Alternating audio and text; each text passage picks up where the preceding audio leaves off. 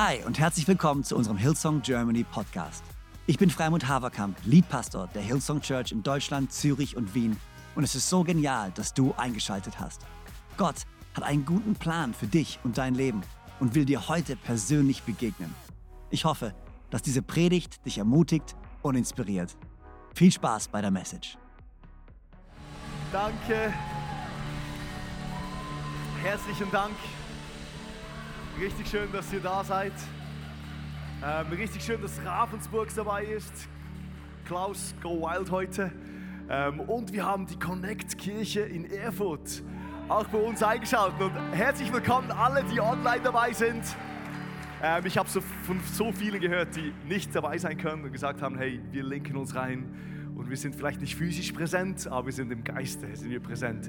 Hey, alle die, die stehen, ihr dürft alle Platz nehmen. Äh, ich weiß nicht, ob ihr in Erfurt gerade steht. Erfurt, wollte ich sagen. Ehrfurcht, Erfurt. wow. hey, äh, wie gesagt, mein Name ist Elias Knupp. Ähm, und wenn du dich in Erfurt fragst, was hat der für einen komischen Dialekt? Ich bin ein Schweizer, der versucht, Hochdeutsch zu sprechen. Also wir Schweizer haben einen richtig krassen Dialekt und wir, also Deutsch ist für uns fast ein bisschen eine andere Sprache. Ähm, aber ich habe mich schon ziemlich daran gewöhnt. In jetzt dreieinhalb Jahre dürfen wir hier Teil von der Hillsong Church in Konstanz sein und es ist für mich die größte Ehre, an Ostern predigen zu dürfen zu euch. Äh, es gibt nichts Schöneres. Äh, vielen Dank, Pastor Freimut Joanna, für die große Ehre. Ähm, weil, hey, Ostern ist echt der wichtigste Feiertag von uns als Christen. Und äh, es ist das größte Fest, äh, das wir feiern. Und ich werde wirklich auch darauf eingehen, was es bedeutet. Äh, besonders am Ende von der Predigt, was es bedeutet in deinem persönlichen Leben. Ich meine, wenn das wirklich stimmt, dass Jesus von den Toten auferstanden ist, hey, was hat das für uns konkret zu bedeuten? Äh, ja, was macht das mit uns? Was für eine Kraft hat das? Hey, bevor wir reingehen, würde ich gerne aus dem Johannesevangelium vorlesen. Johannesevangelium und das Matthäusevangelium sind beides Evangelien geschrieben von Menschen, die wirklich ganz nah an Jesus waren. Das waren Jünger. Ähm, äh, die die, die haben es gesehen. Markus und Lukas, die haben Leute interviewt, die nah an ihnen dran waren. Das heißt, es waren keine Jünger, die anderen zwei Evangelien, aber die zwei Evangelien, das sind wirklich Augenzeugenberichte von dem, was passiert ist. Ähm, und ich lese vor, ähm, Matthäus 20, Verse 1 bis 11. Da steht, am ersten Tag der neuen Woche, also eigentlich ist der erste Tag der neuen Woche, ist der Sonntag, früh morgens, als es noch dunkel war, ging Maria aus Magdala zum Grab. Maria aus Magdala war eine Frau, die, äh, die ein richtig schlimmes Leben hatte, eine Begegnung hatte mit Jesus und ihr Leben wurde völlig verändert. Übrigens, dieser Bericht ist von Johannes, wie ich gesagt habe, und er selber kommt in diesem Schreiben jetzt vor. Ähm, er schreibt weiter, sie sah, dass der Stein, mit dem das Grab verschlossen, diesem das Grab verschlossen, verschlossen hatte, nicht mehr vor dem Eingang war. Das heißt, das Grab war offen. Vers 2. Da lief sie zu Simon Petrus und zu, den, und zu dem Jünger, den Jesus äh, besonders lieb hatte. Das heißt, er spricht jetzt von sich selber. Ich finde es manchmal noch witzig. Er beschreibt sich als der Jünger, den Jesus besonders lieb hatte und berichtete ihnen. Sie haben den Herrn aus dem Grab weggenommen und wir wissen nicht, wohin sie ihn gebracht haben. Das heißt, sie hat damit gerechnet, wahrscheinlich wurde Jesus gestohlen. Ähm, sie haben ihn geraubt, den toten Jesus, tote Messias geraubt und er ist nicht mehr da. Sofort machten sich Petrus und der andere Jünger, also wieder er selber, auf den Weg und gingen zum Grab hinaus. Die beiden liefen zusammen los, also gleichzeitig liefen sie los, aber der andere Jünger, Johannes selber, war schneller als Petrus und erreichte das Grab als erster. No joke, das steht so. Er hat es so aufgeschrieben, er wollte uns mitteilen lassen. Er ist fitter als Petrus. Dann Johannes jetzt, er beugte sich vor um hineinzuschauen. Er schaute hinein und sah die Leinenbinden da liegen, aber er ging nicht hinein. Also wahrscheinlich hatte er Angst. Er war so, also ich verstehe, ich will auch nicht in ein Grab rein. Äh, er, bleib ste er blieb stehen. Simon Petrus jedoch, und das ist wieder typisch Petrus, ähm, der inzwischen auch angekommen war, endlich Petrus, danke, dass du auch da bist, ging in die Grabkammer hinein. Er sah die Leinbinden da liegen und sah auch das Tuch, das man dem Toten um den Kopf gewickelt hatte. Es lag zusammengerollt, also wirklich zusammen, es lag schön da. Ähm, an einer anderen Stelle, nicht bei den Binden. Jetzt ging auch der Jünger, der zuerst angekommen war, Johannes, ins Grab hinein und sah alles und er glaubte. Und jetzt nimmt er uns hinein. Das heißt, Johannes hat ein paar Jahrzehnte später dieses Johannes-Evangelium geschrieben und jetzt, jetzt schreibt er, was geschehen ist. Jetzt macht er eine kurze Pause und er sagt, nach der Schrift stand es ja fest. Also es wurde vorhergesagt. Jesus hat es auch vorhergesagt dass Jesus von den Toten auferstehen würde. Aber das verstanden sie damals noch nicht. Sie haben nicht verstanden, was abgeht. Hier ist so ein honest Moment. Sie hatten keine Ahnung. Sie hatten wahrscheinlich nicht damit gerechnet. Vers 10. Die beiden Jünger gingen nun wieder nach Hause. Maria aber blieb draußen vor dem Grab stehen. Sie weinte. Und während sie weinte, beugte sie sich vor, um ins Grab hineinzuschauen. Jesus, ich bitte dich, dass du uns heute eine größere Offenbarung von dem gibst, was du am Kreuz gemacht hast, dass du nicht im Tod geblieben bist, sondern am dritten Tage auferstanden bist. Ich bitte dich, dass du uns neu mit Hoffnung füllst an diesem wunderschönen Ostersonntagmorgen und uns auferbaust mit dieser Nachricht. Jesus, sprich du zu uns in deinem Namen, Herr. Amen. Amen. Sehr schön. Hey, wir hatten vorhin Osterhasen verteilt. Ähm, ich glaube, das ist der, der, der goldene Lind ähm, Schokohase. Lind ist nicht aus Deutschland, ist aus der Schweiz. Jemand hat mich gefragt, deutsche Schokolade? Ich so, nein, nein, Freunde. Ja, auf alle Fälle, ähm, ich habe mir ein paar Gedanken gemacht über Fabelwesen. Ähm, und zwar gibt es ja bei uns im deutschsprachigen Raum so ein paar Fabelwesen. Äh, und ich muss ehrlich sagen, ich glaube, der Osterhase ist der komischste von allen. Ich weiß nicht, wie es dir geht, aber ich, ich begreife die Kombo nicht. Ein Hase, der irgendwie Eier verteilt, so, also von wo kommt es her? Ähm, ich habe gedacht, ich mache mal so eine Auflistung äh, von 1 bis 5. Ähm, 1, das, was ich so denke, ist das Glaubwürdigste. Und dann am Ende, ähm, wo ich so denke, so, warum, wie kam die auf die Idee? Ähm, falls du Kinder hier hast und du hast ihnen noch nicht gesagt, dass zum Beispiel Santa Claus, dann äh, mach jetzt vielleicht die Ohren zu. Ähm, aber ich fange mal an. Ich finde, der glaubwürdigste ist für mich echt der, ähm, St. Nikolaus, in der Schweiz heißt Samichlaus. Ähm, ich meine, es ist, es ist ein Mensch, ähm, ich gehe von der Geschichte aus, dass es ihn wahrscheinlich wirklich gegeben hat. Es ist für mich echt der glaubwürdigste. Dann das zweite ist für mich ähm, die Zahnfee, ich finde die einfach süß. Äh, die kommt, meine, meine Tochter hat gerade den ersten Zahn verloren, Freund. Ähm, und ja, wir haben es echt so gemacht. Sie hat echt so diesen Zahn halt unter ihr Kopfkissen gelegt. Hey, und dann war so witzig Rebi und ich hatten irgendwie klein, nicht Kleingeld dabei und haben echt fünf Franken, hey, das ist echt viel. Wir hatten nichts Kleineres. Die denken so, oh, die reichen Schweizer. Aber echt, es war so, ah, wir, wir müssen dann echt ein bisschen runtergehen auf vielleicht ein Franken oder 50 Rappen, ich weiß noch nicht, das sind 50 Cent. Ähm, das, der dritte ist für mich der Storch, der die Kinder bringt. Was mich extrem daran stört, ist die Sicherheit. Child Safety hier wird völlig missachtet hier. Also ich meine, wir achten richtig gut auf die Kinder. Ich meine, wir haben heute diese Maxi-Cosi-Dinger schon nur beim Autofahren und dann siehst du diese Bilder, wie der durch die Luft fliegt und das Kind kaum gesichert. Wie geht es? Also für mich so, hat den dritten Platz erreicht. Dann äh, Platz Nummer vier hat für mich der Liebes, Liebesengel Amor. Du denkst, hey, wir sind doch in einer Kirche, glaubst du nicht an Engel? Doch, ich glaube an Engel, aber der Typ hat Windeln, ey. Was geht hier? Aus diesem Grund Platz 4 und dann Platz Nummer 5 für mich absolut der Osterhase. Warum bringt er Eier? Wie, wie kamen die auf das?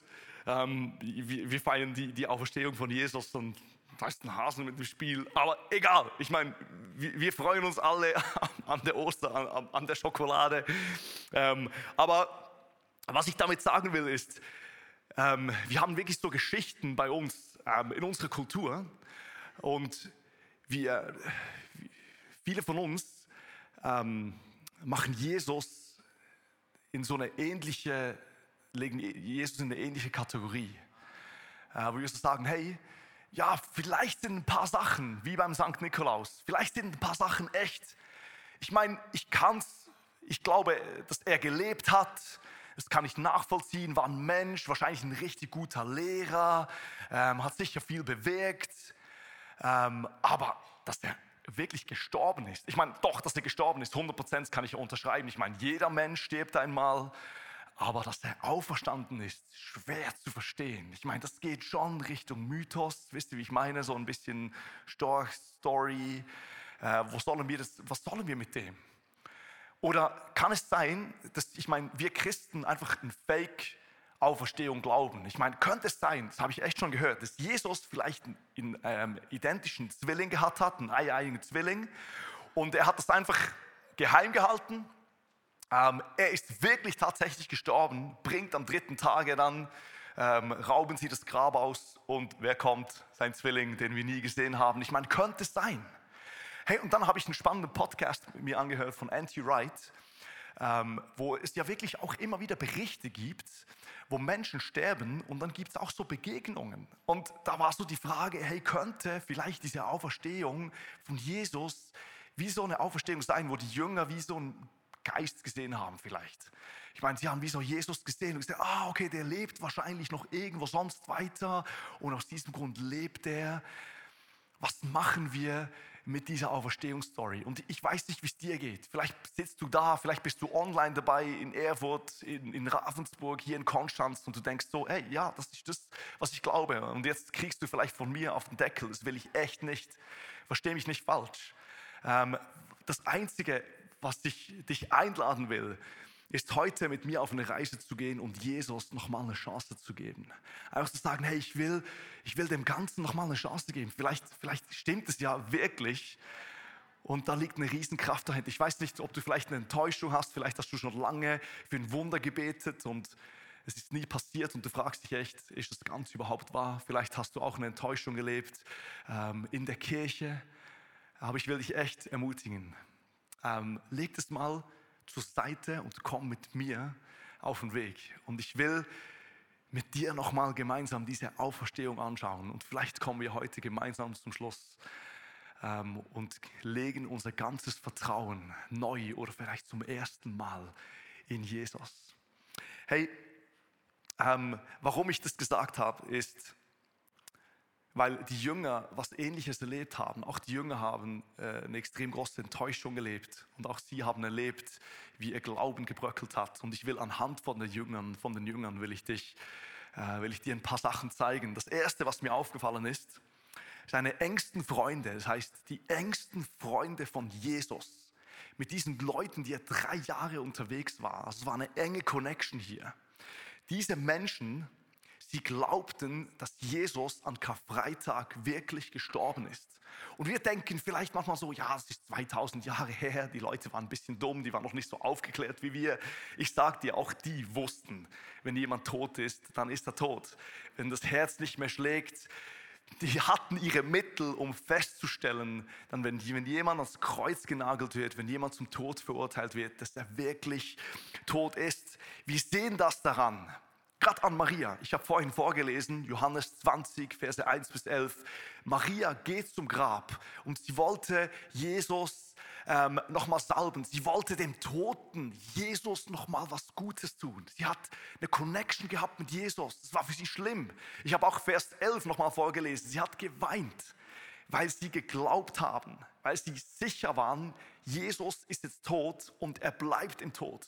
Keiner von den Jüngern war so, ey, obwohl er mal früher darüber gesprochen hat, obwohl die Propheten darüber gesprochen haben, keiner von den Jüngern, und das hat auch Johannes vorhin zugegeben, keiner stand vor dem, vor dem, äh, vor dem Grab und haben gesagt, Freunde, heute Ostersonntag, let's go, Countdown, seid ihr ready? Von 10 bis 1, dann am Ende knallen wir noch so eine Kanone und Jesus kommt wieder raus. Keiner. Sie haben nicht damit gerechnet. Ich habe mal ein Zitat von C.S. Lewis ähm, gehört, wo er gesagt hat, wisst, wisst ihr, wieso Josef bei Maria nervös wurde, ähm, als er gehört hat, sie ist schwanger. Er wurde nervös, weil sie wussten, wie das funktioniert. Das heißt, sie wussten, was hier passiert. Die, die, wir müssen aufpassen, dass wir sie nicht einfach so als dumme Menschen hinstellen, einfach weil wir 2000 Jahre später leben und in einer aufgeklärten Welt leben. Sie wussten, was passiert. Und sie haben gerechnet, er bleibt tot. Das Zweite, was mir aufgefallen ist, sie glaubten, sie sind in großer Gefahr. Sie hatten alle Angst. Wenn wir weiterlesen, lesen wir, dass ähm, Johannes, Petrus und die Jünger, sie haben sich eingeschlossen. Ähm, das heißt, sie hatten Angst, hey, auch die gehen uns an den Kragen jetzt. Äh, wir verschließen uns. Und sie, sie schämen sich nicht mal dafür, das aufzuschreiben. Sie sind voll authentisch und lassen uns das 2000 Jahre später wissen. Es ist interessant, dass die Angst haben. Lass uns mal darüber nachdenken. Weil es sterben viele Menschen für eine Überzeugung. Es sterben viele Menschen für ihren Glauben. Es gibt es ständig. Es gibt so oft. Ich weiß nicht, ob ihr den Film Braveheart gesehen habt. William Wallace stirbt für seine Überzeugung. Aber spannend ist, jedes Mal, wenn jemand für seinen Glauben stirbt, für seine Überzeugung stirbt, was passiert? Es passiert das absolute Gegenteil. Und zwar haben die Leute nicht Angst, sondern sie sehen, der Typ ist so überzeugt von dem Ganzen. Wenn der so überzeugt ist, dann will auch ich überzeugt sein. Warum sehen wir hier, dass bei Jesus und seinen Jüngern das Gegenteil passiert? Der Grund ist die Theologie von Jesus. Jesus hat nie gesagt, Freunde, glaubt an meine Lehre, sondern Jesus ging noch einen Schritt weiter. Jesus hat gesagt, glaubt an mich, glaubt in mich. Wenn ihr das Abendmahl nehmt, dann esst ihr mich, dann trinkt ihr mein Blut. Jesus hat richtig krasse Aussagen gemacht. Das heißt, Jesus hat den ganzen christlichen Glauben an sich gebunden, in sich vereint. Was bedeutet, und die Jünger haben das gestaltet, was bedeutet, wenn der wirklich stirbt, dann stirbt das ganze Christentum mit ihm. Das heißt, das ganze Christentum macht gar keinen Sinn mehr. Das Christentum ist tot, begraben mit Jesus. Es bringt nichts mehr auf die Straße zu gehen, es bringt nicht mehr irgendwie ähm, von ihm zu erzählen, weil es ist gestorben mit ihm. Super wichtig, die Bewegung starb mit ihm. Und sie beschreiben sich selber als Feiglinge, weil Jesus an sich gehängt hat. Punkt Nummer drei. Jetzt kommt wahrscheinlich das Schlimmste. Und vielleicht geht es dir auch so oder ist dir auch mal so ergangen. Und zwar seine engsten Freunde haben am Ende den Glauben an Jesus verloren. Ich habe vorhin vorgelesen, wie Maria draußen am Grab stehen blieb und sie weinte. Sie weinte, weil sie es verstanden haben. Wenn der Tod ist und tot bleibt, dann ist keine Hoffnung mehr da. Das heißt, es war das Schluss. Und sie haben den Glauben an Jesus letzten Endes alle verloren. Als Jesus tot sahen, glaubten sie nicht mehr, dass er wirklich der Messias war. Sie glaubten nicht mehr, dass er der Sohn Gottes ist. Petrus, der mal gesagt hat, ich glaube, dass du der Sohn Gottes bist, auch Petrus ging traurig weg, weil er wusste, es macht keinen Sinn mehr. Er ist tot, es ist zu spät, es ist aus.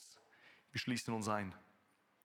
Die Götter von den Römern haben gewonnen, Jupiter, Mars haben gewonnen, Jahwe, unser Gott, hat verloren. Und dann lesen wir weiter. Und dann lesen wir nach dem Johannes, Entschuldigung, vor dem Johannesevangelium kommt Lukas Evangelium und Lukas fährt weiter mit der Apostelgeschichte und wir, wir sehen einen Change. Wir sehen, die sind nicht mehr eingeschlossen, die Jünger. Die, die haben auf einmal einen übernatürlichen Mut. Sie haben irgendwie neue Hoffnung gekriegt. Sie gehen auf die Straße, sie predigen und ihre Predigt ist so mutig, ist so in your face, wo du denkst, so, Bro, das kannst du nicht bringen, ey. Du riskierst dir Kopf und Kragen. Wisst ihr, was die, die, die, die Predigt, die erste Predigt, aufgenommene Predigt, aufgenommen, aufgeschrieben, Entschuldigung, von, ähm, von Petrus ist in der Apostelgeschichte. Er sagt, ihr habt ihn gekreuzigt, ihr seid schuld, tut Buße. Äh, das war etwa gekürzt, war die Predigt, so bold. Die gingen auf die Straße. Was ist passiert? Was muss geschehen sein? Hey, ich will dir einfach ein paar Fragen stellen. Muss nicht antworten, sind rhetorische Fragen, aber hör einfach mal zu. Was muss passiert sein? Was muss passiert sein, dass sich alles ändert und wirklich, dass sich alles ändert. Was muss passieren, dass die Jünger nachher und wirklich jeder, bis auf Johannes, jeder ist nachher für seinen Glauben gestorben, in den Tod gegangen. Was braucht's? Was muss passieren, dass wir noch heute von Jesus sprechen? Ich meine, wirklich, Freunde, das, ist, das war ein einfacher Zimmermann aus Israel, no one cares zu dieser Zeit. Das war ein kleines Volk, Vorher gab es viele Völker, die vorher kamen, die Ägypter, die Assyrer, die Babylonier, die Griechen, die Römer. Das waren, das waren die Völker. Und es kommt einer aus einem Volk heraus, ein einfacher Zimmermann, der es nicht mal selber über sich geschrieben hat. Augustinus, die römischen Kaiser, Caesar, die haben alle über sich selber geschrieben. Was muss passiert sein, dass ein einfacher Zimmermann, der nicht mal über sich selber schreibt, dass wir heute, dass Christen heute noch zusammenkommen und über ihn sprechen? Was muss passiert sein, dass unsere Jahrzahlen nach ihm gerichtet sind. Ja, sie sind immer noch nach uns gerichtet. Ich habe neulich einen Historiker gehört, der spricht von der Zeitwende. Er geht's, er umgeht's. Aber wir sprechen immer noch vor und nach Christus. Was muss passiert sein? Und jetzt kommt, jetzt kommt, jetzt kommt fast meine Lieblingsfrage. Was muss passiert sein, dass sein leiblicher Bruder, das heißt die Maria, die Mom von Jesus, die hatte nachher noch Kinder. Und einer seiner Kinder war Jakobus. Was muss passiert sein, dass Jakobus vor Jesus hinkniet und sagt, du bist echt mein Gott. Ich weiß nicht, wer von euch müsst eure Hand nicht hochhalten, aber wer von euch hat einen großen Bruder? Ich habe einen großen Bruder. Tobi, falls du das hörst, ich liebe dich von Herzen. Ähm, aber wenn ihr einen großen Bruder erlebt habt, ihr wisst, es braucht ein extrem großes Wunder, dass du vor ihn hinkriegst und sagst, du bist der Auferstand, du bist der Sohn Gottes. Es braucht ein massives Wunder. Übrigens, in den Evangelien vorher, Johannes 7, Vers 5, steht, dass Johannes, äh, dass Jakobus, sein Bruder, nicht an Jesus geglaubt hat. Ich meine, er hat schon gesehen, boah, Jesus, der war bei, bei Verstecken spielen, war der immer der Beste, der hat uns immer gefunden, I don't know why. Aber es steht, Johannes 7, Vers 5, es steht, sie haben nicht geglaubt. Sie haben nicht geglaubt. Ich denke, Maria hat geglaubt, aber sein eigener Bruder hat nicht geglaubt. Freunde, was für ein Wunder muss passiert sein? Hey, meine Frage, kann es sein, dass Jesus wirklich von den Toten auferstanden ist? Hey, ich, ich habe mich vorbereitet auf die Predigt und ich kam bis zum Schluss, boah, wahrscheinlich ist Jesus wirklich auferstanden. Die Indizien sprechen so stark. Es schreit so stark zu uns, hey, dass Jesus, dass Gott Mensch wurde, am Kreuz gestorben ist am Karfreitag und nicht im Tod geblieben ist, sondern wieder zurückgekommen ist. Hey, wenn das wirklich stimmt, und das ist meine Überzeugung, und weißt du, ich, ich muss es dir nicht beweisen, aber ich habe mich gefragt, wenn das wirklich stimmt, was bedeutet es wirklich für uns? Was bedeutet Ostern wirklich für uns? Und ich will dir einfach drei Ermutigungen dir zusprechen, in dein Leben sprechen, was die Auferstehung wirklich bedeutet für uns als Church, für dich, ähm, Bildschirm, als jede, wirklich für jede einzelne Person. Wenn Jesus wirklich von den Toten auferstanden ist, dann bedeutet es, dass der Tod nicht mehr dein Ende ist. Der Tod ist nicht mehr dein Ende. Und das macht so einen großen Unterschied. Ich weiß, unsere Gesellschaft, wir versuchen den Tod so gut wie es nur geht ähm, an den Rand ähm, unserer Gedanken zu bringen, ähm, an den Rand unserer Gesellschaft zu bringen. Aber es ist immer noch eine Realität, die wirklich vor uns steht. Aber wir dürfen wissen, wenn Jesus gestorben ist und wieder auferstanden ist, hat er den Tod besiegt und der Tod ist nicht mehr unser Ende. Ich habe mal ein Bild gehört, ich weiß nicht mehr von wo, aber ich fand so ein schönes, so ein schönes, ähm, so ein schönes Gleichnis fast, wie jemand gesagt hat, hey, weil Jesus auferstanden ist, ist der Tod nur noch, dass wir vom Schiff auf den den Hafen rübertreten, auf den sicheren Boden stehen. Ja, Tod macht uns immer noch Angst. Und ich freue mich nicht auf diesen Moment. Aber wir dürfen wissen, der Tod hat nicht mehr das letzte Sagen. Der Tod ist nicht das Ende. Der Tod ist nicht das Ende. Hey, vielleicht denkst du, ja, der, der junge Schnösel hier vorne, 36 Jahre alt, was hat er schon für eine Ahnung vom Leben? Ich verstehe dich, berechtigte Frage, ich bin, ich bin gesund auch. Ähm, was, was soll ich schon dazu sagen? Ähm, aber ich, ich habe auch schlimme Momente im Leben erlebt. Ich kann mich noch erinnern, vor sechs Jahren, ähm, ich bin noch in der Schweizer Armee, ist mein Verbindungsoffizier, 45 Jahre alt, Vater von vier Kindern, plötzlich auf dem Fahrrad gestorben. Zwei Tage später ist ein Freund von meinem, von meinem kleinen Bruder in einem Autounfall verwickelt und stirbt. Und ich war an beiden Beerdigungen und ich da, saß da musste heulen. Mein Vater hat noch die Beerdigung gemacht von, von diesem Freund von meinem Bruder. Und ich wusste, die einzige Hoffnung, die wir jetzt haben, ist, weil wir wissen, Jesus blieb nicht im Tod, sondern ist auferstanden. Aus diesem Grund dürfen wir wissen, diese Menschen sind nicht verloren, sondern wir dürfen sie wieder mal sehen.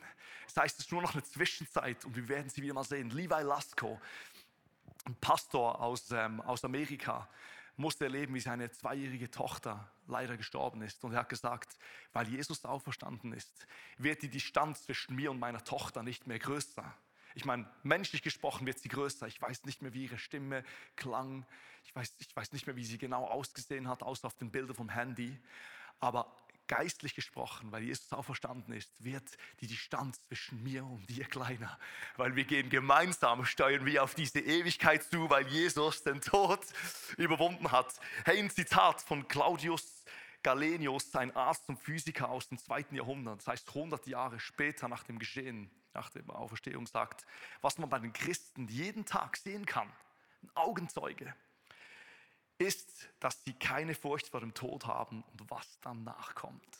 Krass, das liegt an der Auferstehung von Jesus. Das, das Zweite, und es ist so schön, ich will dich ermutigen, weil Jesus auferstanden ist, halte den Preis vor Augen. Wir haben eine neue Aussicht. Wenn du daran glaubst, hast du eine neue Sicht.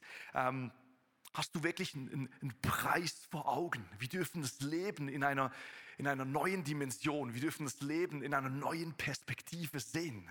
Hebräer 12, Vers 2, Vers 2 schreibt so schön über Jesus, der sagt, weil Jesus wusste, welche Freude auf ihn wartete, nahm er den Tod auf, am Kreuz auf sich. Und auch die Schande, die damit verbunden war, konnte ihn nicht abschrecken. Das heißt, weil Jesus wusste, welche Freude auf ihn gewartet hat. Das heißt, wir können unser Leben hier völlig neu deuten.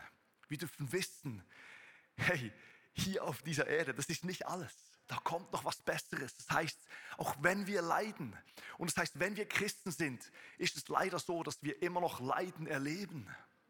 Aber wir dürfen wissen, hey, dieses Leben hier, das ist nicht alles. Wir können alles geben. Wir können alles geben für das Reich von Gott, das er aufgebaut hat. Hey, die ersten Jünger, die, hat, die haben nicht irgendwie abgewartet Nee, als die Jesus gesehen haben, wie der aufersteht, habe ich gerade gesagt, nee. Als die Jesus gesehen haben, auf, auferstehen, als die mit ihm gegessen haben. Ich meine, Thomas hat sogar noch seine Wunde gefühlt. so weird. Aber er glaubte nicht. Thomas glaubte nicht, bis er Jesus wirklich gesehen hat und ihn gespürt hat. Ich meine, so, so, so nah kam Jesus den Jüngern. So nah war er bei ihnen.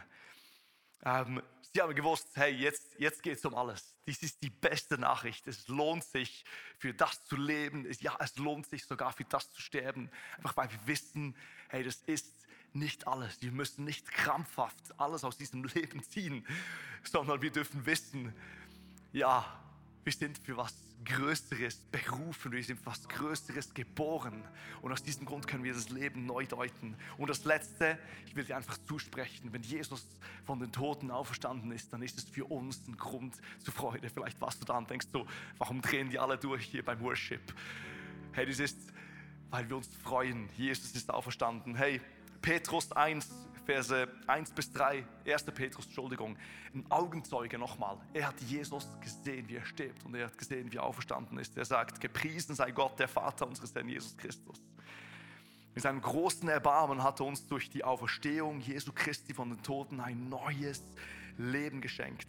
Wir sind vom Neuen geboren und jetzt und haben jetzt eine sichere Hoffnung. Das darfst du haben, du und ich, weil Jesus auferstanden ist. Er sagt, er gibt uns die Aussicht auf ein unvergängliches und makelloses Erbe, das nie seinen Wert verlieren wird. Gott hält, hält es im Himmel für euch, für uns bereit. Petrus beschreibt hier ähm, die, den Himmel, dieses neue Erbe mit drei Wörtern. Er sagt, es ist ein unvergängliches, es ist ein unzerstörbares Erbe, das auf uns wartet. Es ist kein Kampf gegen die Vergänglichkeit. Wir haben nonstop haben wir einen Kampf gegen die Vergänglichkeit. Wir steuern auf ein Erbe hin, wo es keinen Kampf mehr gibt um die Vergänglichkeit. Es ist keine Angst vor Verlust mehr da. Hier ist Erbe, das du und ich antreten. Du brauchst keine Angst zu haben vor Verlusten. Es gibt es nicht mehr. Er sagt, es ist ein makelloses, ein unbeflecktes, ein unbeschmutztes Erbe, das auf uns wartet. Keine Fehler mehr an dir. Du bist nicht mehr definiert von deinen Fehlern, du bist ganz. Dieses Erbe steht dir zu. Das hat Jesus für dich ready. Er sagt ein unverwelkliches, unverweslich. Habt ihr schon mal euren Frauen Blumen mitgebracht? Macht es unbedingt. Habt ihr gesehen, wie schnell diese Blumen verwelken? Er sagt, nicht so dieses Erbe. Es ist jeden Tag frisch, jeden Tag wieder neu. Das ist das, was auf uns wartet. Hey, und ich, ich fand es so schön, wie Paulus das beschreibt. Paulus, der gesehen hat, okay, dieses Jesus ist echt gestorben. Mein Retter starb, hat seinen Glauben verloren, seine Hoffnung verloren.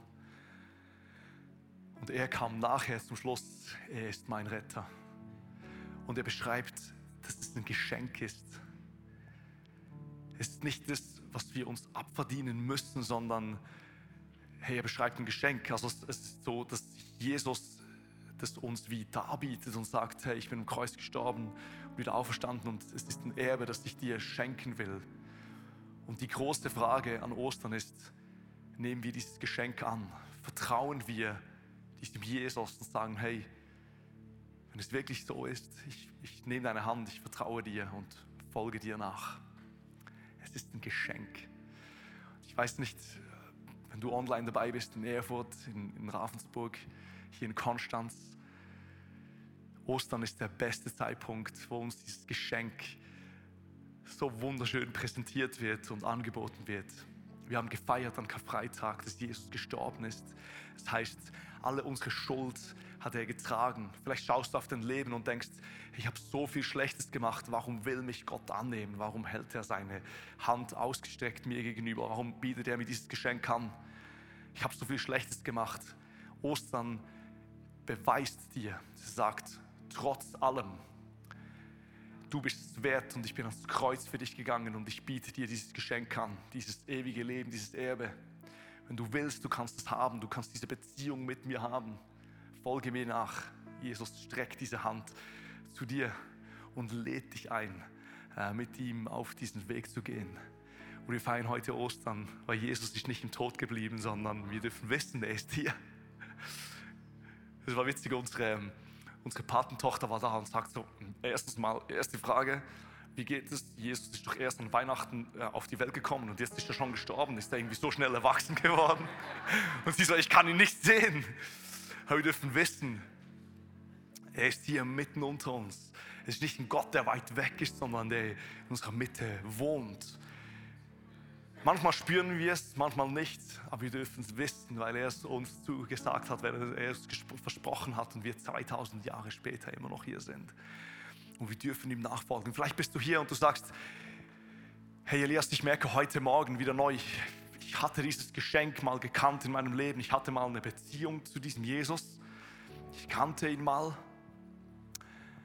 Aber ganz ehrlich, wenn ich jetzt auf meine Beziehungs Leben schaue mit Jesus, ist nicht mehr hier.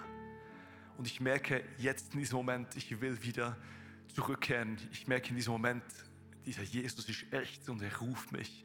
Und auch dich will ich mit einfach einladen. Hey, komm. Jesus hat sich schon entschieden. Jesus hat ein Ja für dich.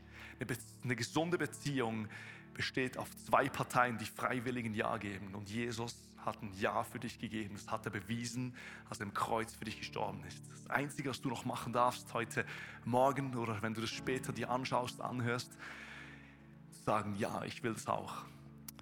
Wenn du dich fragst, wie geht es? Ganz einfach. Wir werden gemeinsam beten. Wir Christen connecten mit Gott, einfach im Gebet. Und wenn du dich fragst, wie kann ich überhaupt beten? Auch kein Problem. Ich bete dir vor. Wir gehen mit dir zu Jesus und vor seinen Thron und wir sagen gemeinsam Ja zu Jesus. Hey cool, lasst uns alle unsere Augen schließen in Erfurt, in, in Ravensburg. Wenn du online dabei bist, hier in Konstanz. Es ist eine Entscheidung zwischen dir und Gott.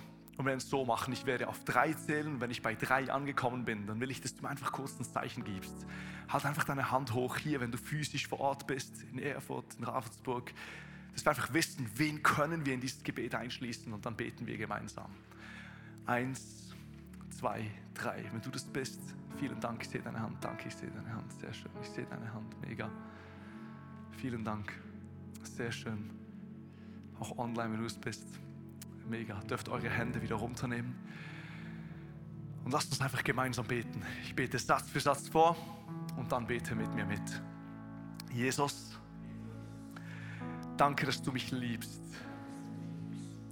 Danke, dass du am Kreuz für mich gestorben bist und wieder auferstanden bist. Jesus, vergib mir meine Schuld und komm in mein Leben. Ab heute folge ich dir nach für den Rest meines Lebens. Und wir sagen gemeinsam Amen, Amen. So genial, dass du dabei warst. Ich hoffe, du gehst gestärkt und voller Glauben in deine Woche. Wenn dir dieser Podcast gefällt, dann abonniere doch diesen Kanal, um keine Message zu verpassen. Und schau auch mal auf unserer Webseite hillsong.de vorbei. Dort findest du alle Infos zu unseren Gottesdiensten und so viel mehr. Natürlich findest du uns auch auf YouTube und Instagram. Hey, hab eine gute Woche, Gottes Segen, bis bald.